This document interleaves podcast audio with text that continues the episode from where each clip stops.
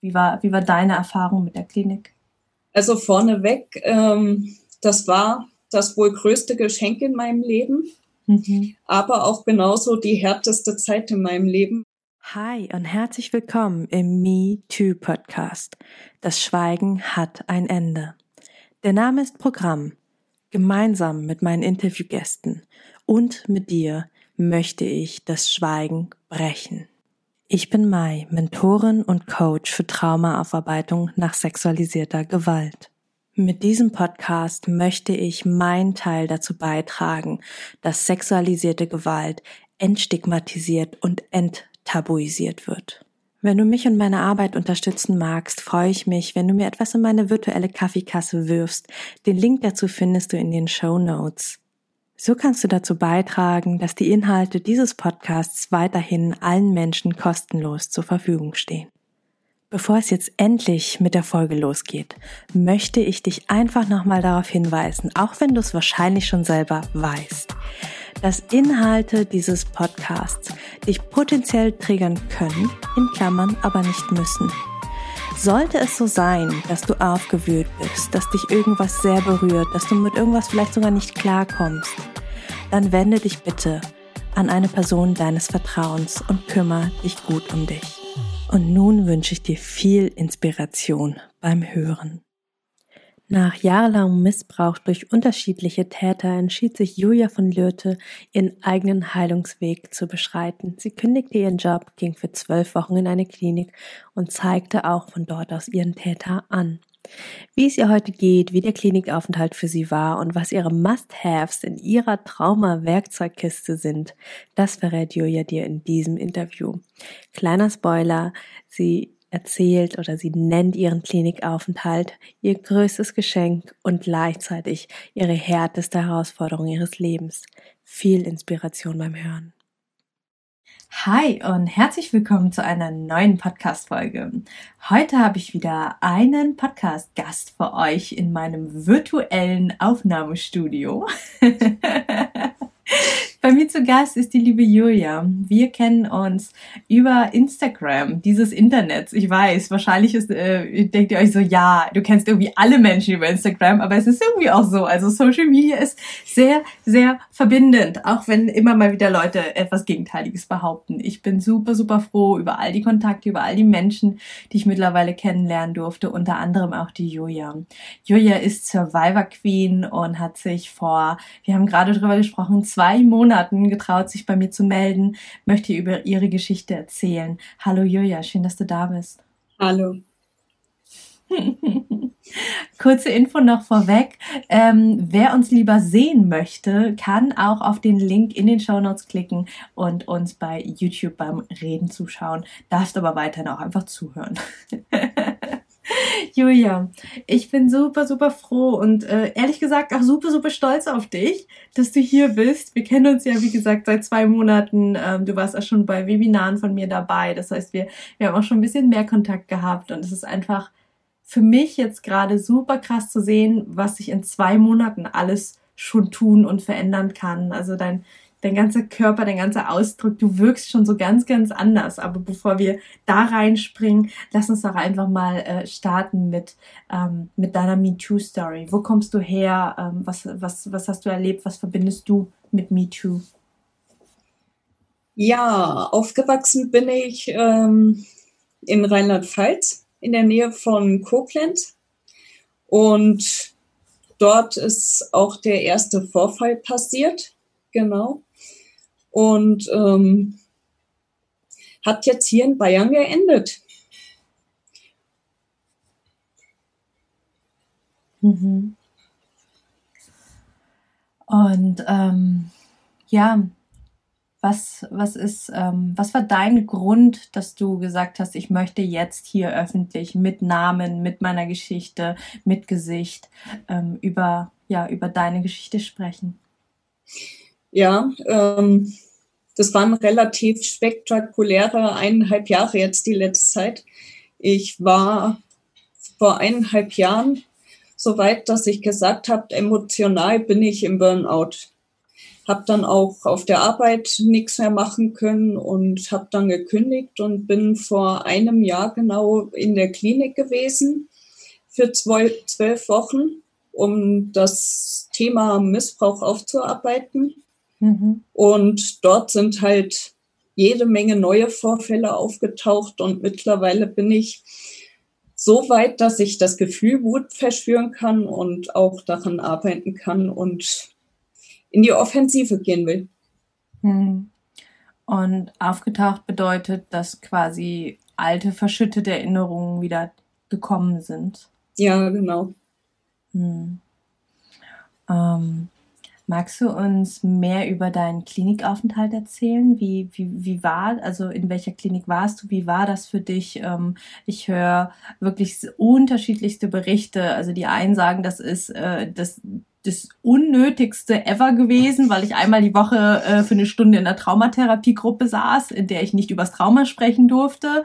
Und äh, dann höre ich wieder von anderen, die sagen, das war life-changing und das Krasseste und das, was mich am allerweitesten gebracht hat. Wie war, wie war deine Erfahrung mit der Klinik? Also vorneweg, ähm, das war das wohl größte Geschenk in meinem Leben. Mhm. Aber auch genauso die härteste Zeit in meinem Leben, weil es sehr, sehr intensiv war. Die Heiligenfeld-Kliniken, die Klinikkette hat sich auch aufs Thema Trauma spezialisiert. Und dort war ich dann auch in einer Traumagruppe. Das heißt, wir hatten jeden Tag Gruppentherapie und einmal die Woche einzeln. Und ja, das war von, von Werkzeugkasten über Meditation, über Yoga. Es war alles dabei und es war eine Zeit, die ganz viel bewusst gemacht hat und mich wieder zu mir zurückgebracht hat. Hm. Wow. Ähm, ich war ja selber nie in der Klinik und deswegen bin ich immer super, super neugierig. Ähm, wie, wie, kann man sich das vorstellen? Also wie, wie sieht das aus? Ne? Also wie, wie ist so eine, eine Klinik von innen? Ähm, ist, wie ist die Tagesstruktur? Ist das, ist das super eng? Ist das eher weiter? Ist das äh, individuell oder wird da alles über einen Kamm geschert, weil Trauma gleich Trauma? Ähm, wie hast du das erlebt? Also bei uns in der Traumagruppe waren definitiv nur mit Patienten, die auch sexuelles Trauma oder Gewalt in der Kindheit erlebt haben. Mhm. Und ähm, ja, wie gesagt, das war jeden Tag Gruppentherapie. Es wurde darauf geachtet, dass hinterher mindestens eine Stunde Zeit ist, um das alles zu verarbeiten und wieder zur Ruhe zu kommen.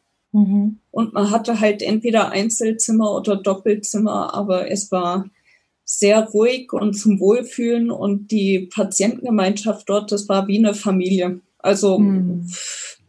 wenn es einem nicht gut ging, man wurde in den Arm genommen, es wurde aufeinander geachtet, wir sind zusammen rausgegangen, wir sind essen gegangen. Also es war alles dabei und ich, es waren wirklich viele, viele tiefe Freundschaften entstanden dort. Mhm. Das klingt schön. Mhm. Was sind für dich so die größten Learnings, die größten Sachen, die du aus der Klinik mitgenommen hast? Mhm.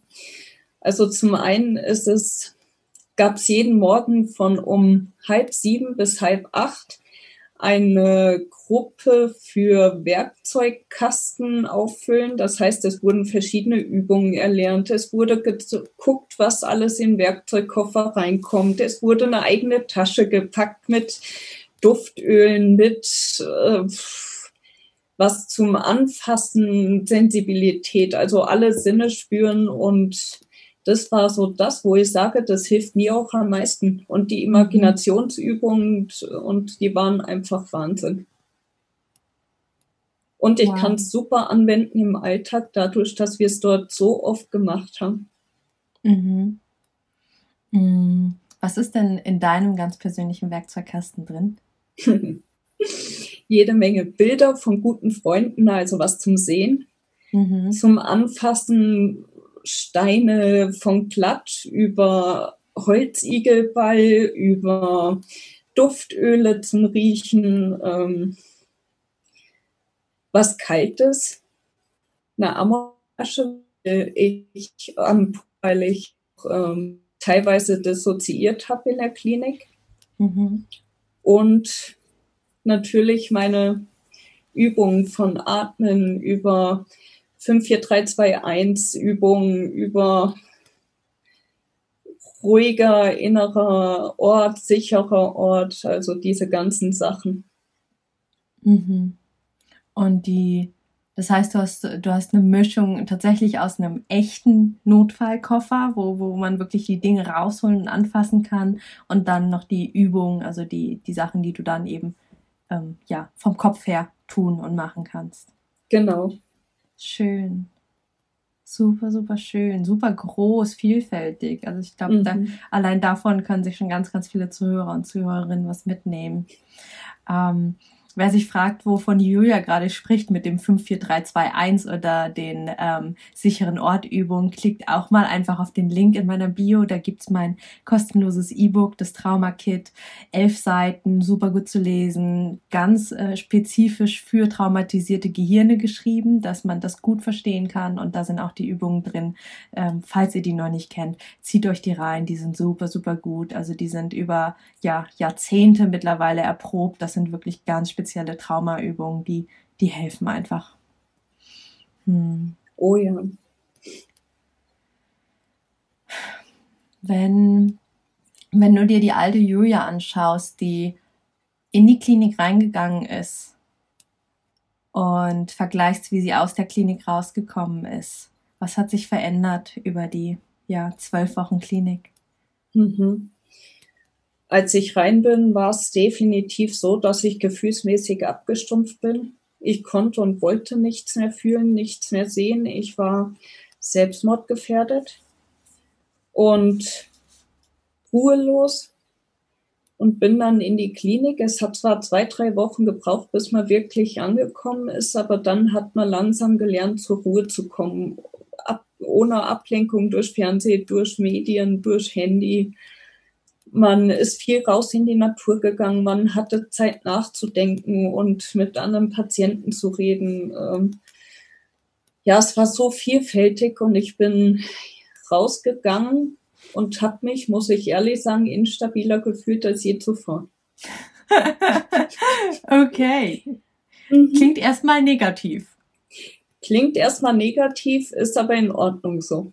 Also es hieß, man soll sich zwei, drei Wochen Zeit nehmen, um wieder in den Alltag reinzukommen, weil es eben ein geschützter Ort war in der Klinik, weil man dort die Ruhe gemerkt hatte und das Auffangen, sobald irgendwas ist. Wir hatten Pflegeengel gehabt, die wirklich immer ein hörendes Ohr hatten und Gespräche geführt haben. Und wir hatten kleine Herzchen aufgeklebt bekommen, Kompressenherzen mit Duftöl zur Beruhigung. Also die waren wirklich super. Und ähm, ja, bis man dann wieder in den Alltag ankommt, das dauert. Mhm.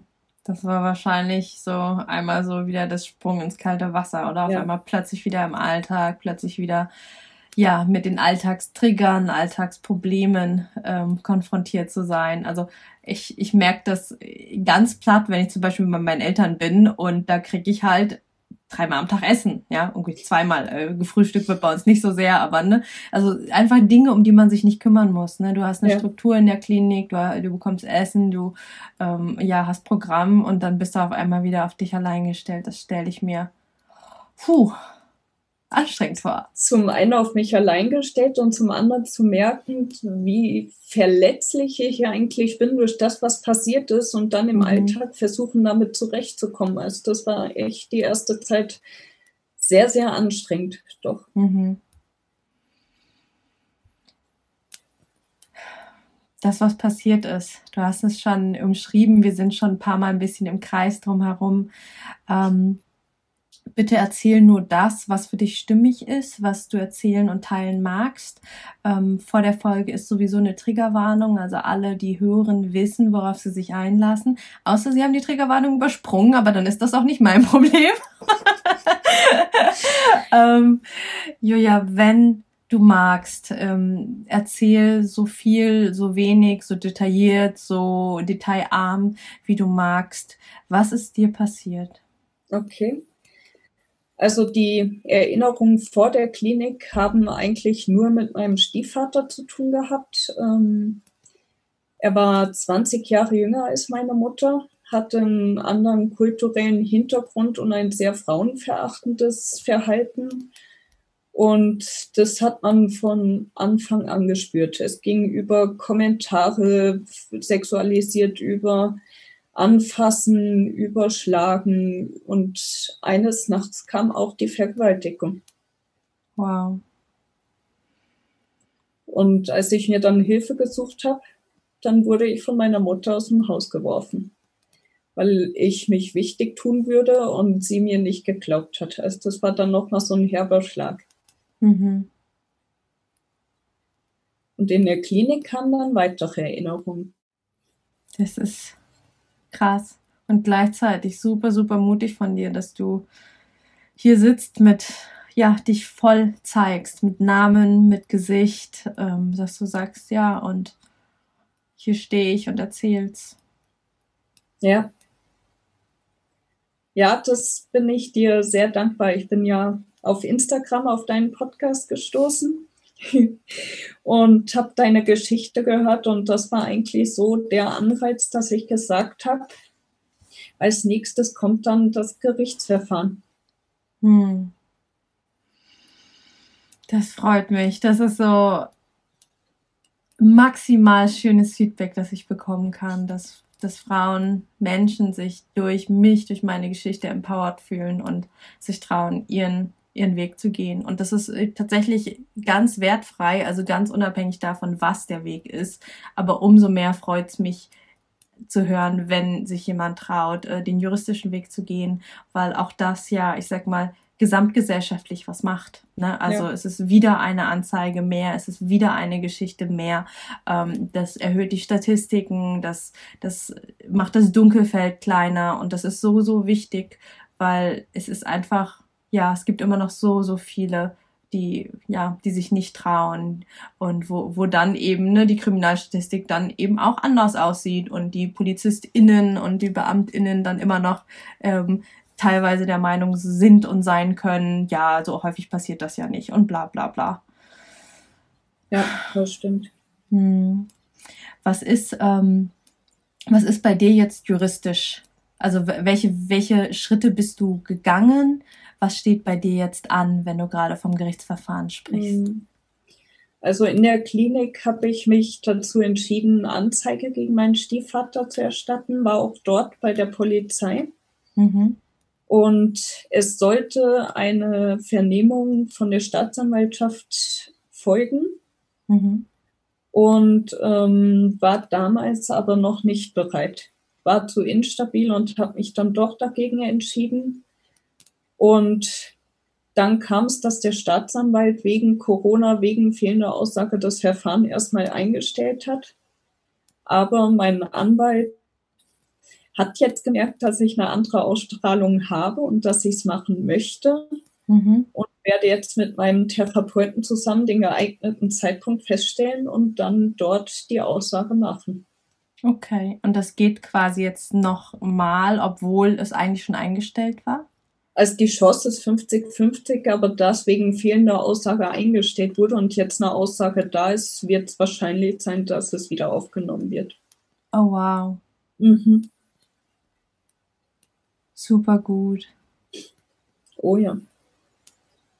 Spannender Schritt, aber ich habe einen guten Anwalt, ich habe einen Therapeuten an meiner Seite, habe mir ein sehr gutes Netzwerk aufgebaut die hinter mir stehen und wo ich mich drauf verlassen kann.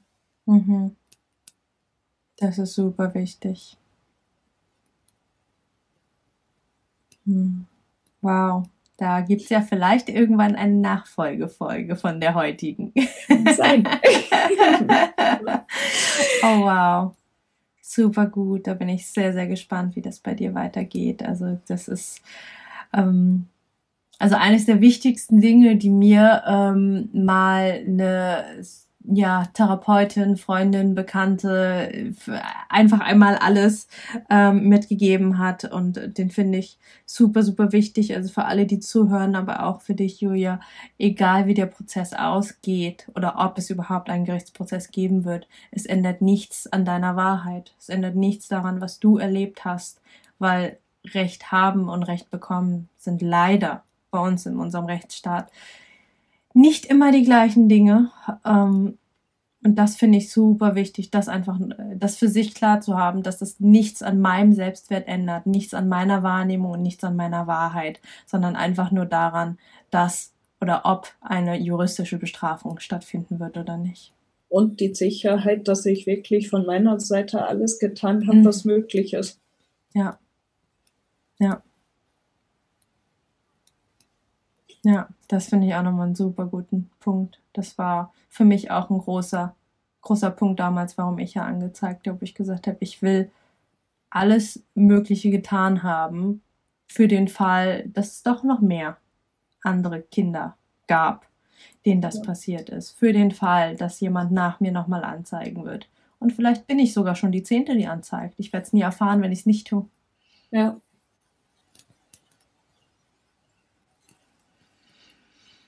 Wow.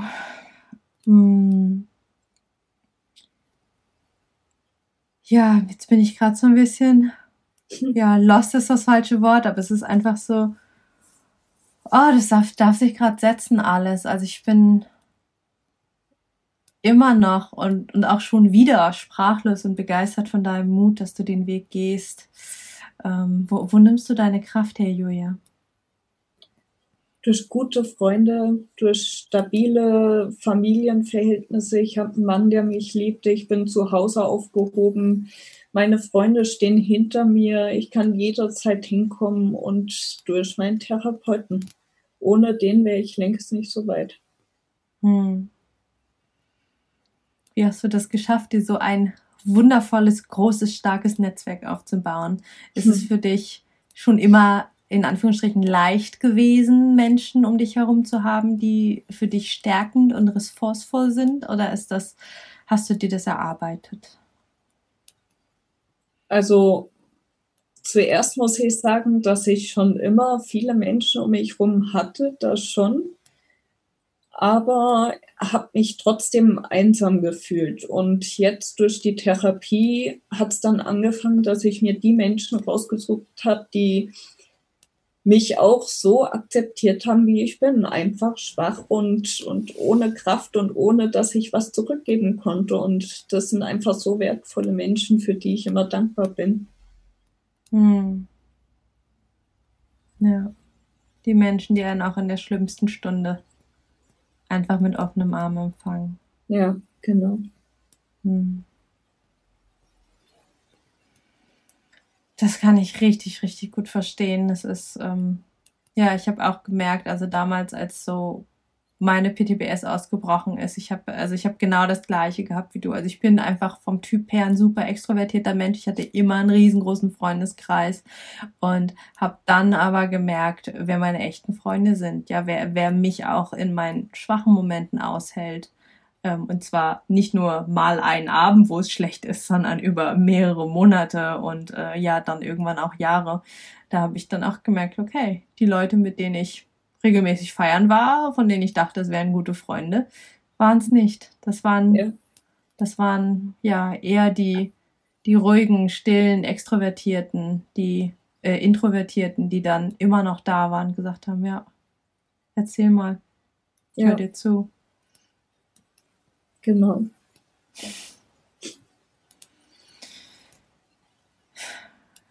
Mm. Du bist heute verheiratet, äh, in einer glücklichen Beziehung. Ähm, ist das wie, also du hast schon gesagt, das ist für dich eine ganz, ganz große Ressource. Dein Mann ist für dich eine ganz, ganz starke Rückendeckung. Ähm, wie ist es bei dir mit dem Thema Beziehung und Liebe gewesen? War das ähm, schon immer da oder hast du dir das erarbeiten müssen? Das war ein sehr langer Weg. Ich habe zwar meinen Mann kennengelernt, schon vor der Vergewaltigung von meinem Stiefvater. Mhm. Und wir haben dann auch geheiratet, sind jetzt elfeinhalb Jahre verheiratet. Wow. Und das Thema Sexualität oder über Gefühle reden war lange Zeit nicht wirklich präsent. Und mhm er hat auf sehr, sehr viel verzichtet und in der Klinik gab es Angehörigen-Tage, wo die Angehörigen in die Klinik kamen, wo Übungen gemacht wurden, wie läuft Kommunikation und Zuhören und das war so wertvoll, dass wir mittlerweile sehr, sehr viel reden und dass ich auch sagen kann, ich kann, bin wieder glücklich, dass ich auch eine gute Sexualität habe, die mir Freude macht und die mir viel gibt. Wow. Das ist, das ist mal eine Story. Also das ist so, herzerwärmend, schön. Also einerseits auch, dass ihr, dass, das, also auch da einen ganz, ganz großen Respekt an deinen Mann, der mit Sicherheit diese Folge irgendwann mal hören wird. Also hier äh, ein, einen großen Applaus an, äh, an dich, lieber Mann von Julia. ähm, da die ganze Zeit dabei zu sein. Ja, also dich wirklich ähm, begleitet zu haben, von vorn bis hinten. Ja, also ich höre von so vielen Beziehungen, die tatsächlich äh, auch an der Aufarbeitung zerbrechen, weil der Partner zum Beispiel nicht damit umgehen kann oder ähm, ja, weil es sich eben verändert, weil der Mensch sich auf einmal verändert. Ja. Und das ist. Stark. Wobei es keine problemlose Beziehung ist. Wir haben genauso Streit und wir, er versteht vieles nicht, aber wir geben nicht auf, wir reden miteinander und hören einander zu und es wird erst ins Bett gegangen, wenn wir alles geklärt haben. Punkt. Das finde ich eine sehr schöne Grundregel. Ja. Die habe ich öfter mal ausprobiert, aber ich bin einfach irgendwann zu müde. Dann, dann, dann kommen keine sinnvollen Worte mehr aus meinem Mund.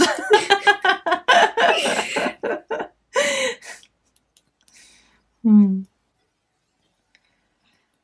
Wow ähm, wo, wo soll es für dich noch hingehen? Also du sagst ja selber, du bist noch mitten auf dem Weg, du bist noch mitten im Prozess, also sowohl juristisch als auch auf deinem ganz eigenen Heilungsweg. Ähm, wo, wo ist für dich das Ziel? Wer wärst du gerne mal? Was hättest du gerne mal? Wie, was, was darf noch alles weg? Was darf dazukommen?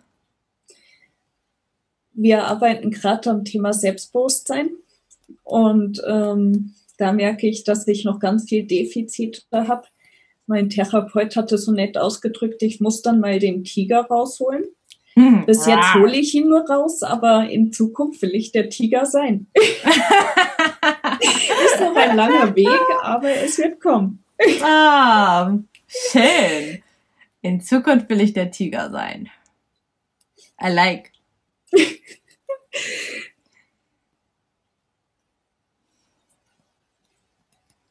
Schön. Gibt es noch was, was du erzählen magst, Julia, was ich nicht gefragt habe, wo du sagst, oh, das wäre dir noch voll wichtig, das wäre eine Message, die du noch rausgeben möchtest an alle, die zuhören? Hm. Gute Frage. Einfach der Fakt, nie aufzugeben. Das ist was, was ich für mich gelernt habe. Nie aufgeben. Ich habe Freunde gehabt, die sich umgebracht haben, weil sie eben mit dem Trauma nicht leben konnten. Und finde es eigentlich schade, weil so viel das Leben bereithält und ich habe was ein Glück, die Fähigkeit, mich an so vielen zu freuen. Gerade schneit draußen wieder. Jede ja. Schneeflocke, ich könnte stundenlang im, im Schnee rumtanzen und wie ein kleines Kind alles bewundern.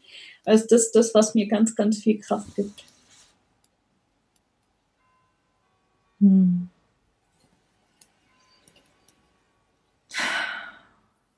Wunder, wunderschön. Und ich würde es einfach dabei belassen. Das ist ein wunderschönes Abschlusswort gewesen, liebe Julia. Mhm. Ich danke dir von Herzen, dass du da warst, dass du da bist, dass du deine Geschichte mit uns teils, geteilt hast. Und ich werde mit ganz, ganz viel Aufregung und Freude deinen Weg weiter beobachten und vielleicht ähm, sehen und hören wir uns ja hier im Podcast in der Zukunft nochmal wieder und äh, schauen uns an, was mit der Julia in ein, zwei Jahren so passiert ist. Ja, kann sein. Ich danke dir auf jeden Fall von Herzen, dass ich das jetzt erzählen konnte. Das war für mich der erste Schritt vor dem Verfahren. Mhm. Deswegen bin ich jetzt gespannt, wie es weitergeht. Ich wünsche dir für alles, alles Liebe und alles Gute, liebe Julia. Dankeschön. Das war's mit Julias Survivor Queen Story für dich. Ich hoffe, du hast ganz viel für dich mitnehmen können. Ich finde Julia so, so stark. Und ähm, kleiner Blick hinter die Kulissen. Wir haben sehr lange überlegt, beziehungsweise sie, ob sie mit ihrem vollen Namen auftritt oder nicht. Und sie hat sich im Endeffekt dafür entschieden, weil sie sagt, das ist ein Teil ihrer Geschichte, das ist sie und sie hat sich nicht, nichts vorzuwerfen und muss sich nicht verstecken. Ist das nicht Hammer? So, damit sind wir am Ende dieser Folge angelangt. Wenn dir der Podcast gefallen hat, freue ich mich, wenn du mir etwas in meine virtuelle Kaffeekasse wirfst. Die findest du in den berühmten Show Notes. Dort lohnt es sich aber auch ganz unabhängig von meiner Kaffeekasse reinzuschauen. Denn da findest du den Link zum kostenlosen Download meines E-Books, das Trauma Kit. Trauma verstehen und Flashbacks endlich in den Griff bekommen inklusive Notfallübungen und alles in leicht verständlicher, traumasensitiver Sprache. Außerdem findest du dort auch Infos zu meinen Online-Kursen, wann mein nächstes Gruppenprogramm startet und wie du mit mir im 1 zu 1 arbeiten kannst, wenn du das denn möchtest. Und nun wünsche ich dir von Herzen alles Liebe. Wir hören uns in der nächsten Folge wieder. Alle zwei Wochen montags erscheint hier eine neue Podcast-Folge. Und vergiss bis dahin nicht, du bist nicht alleine.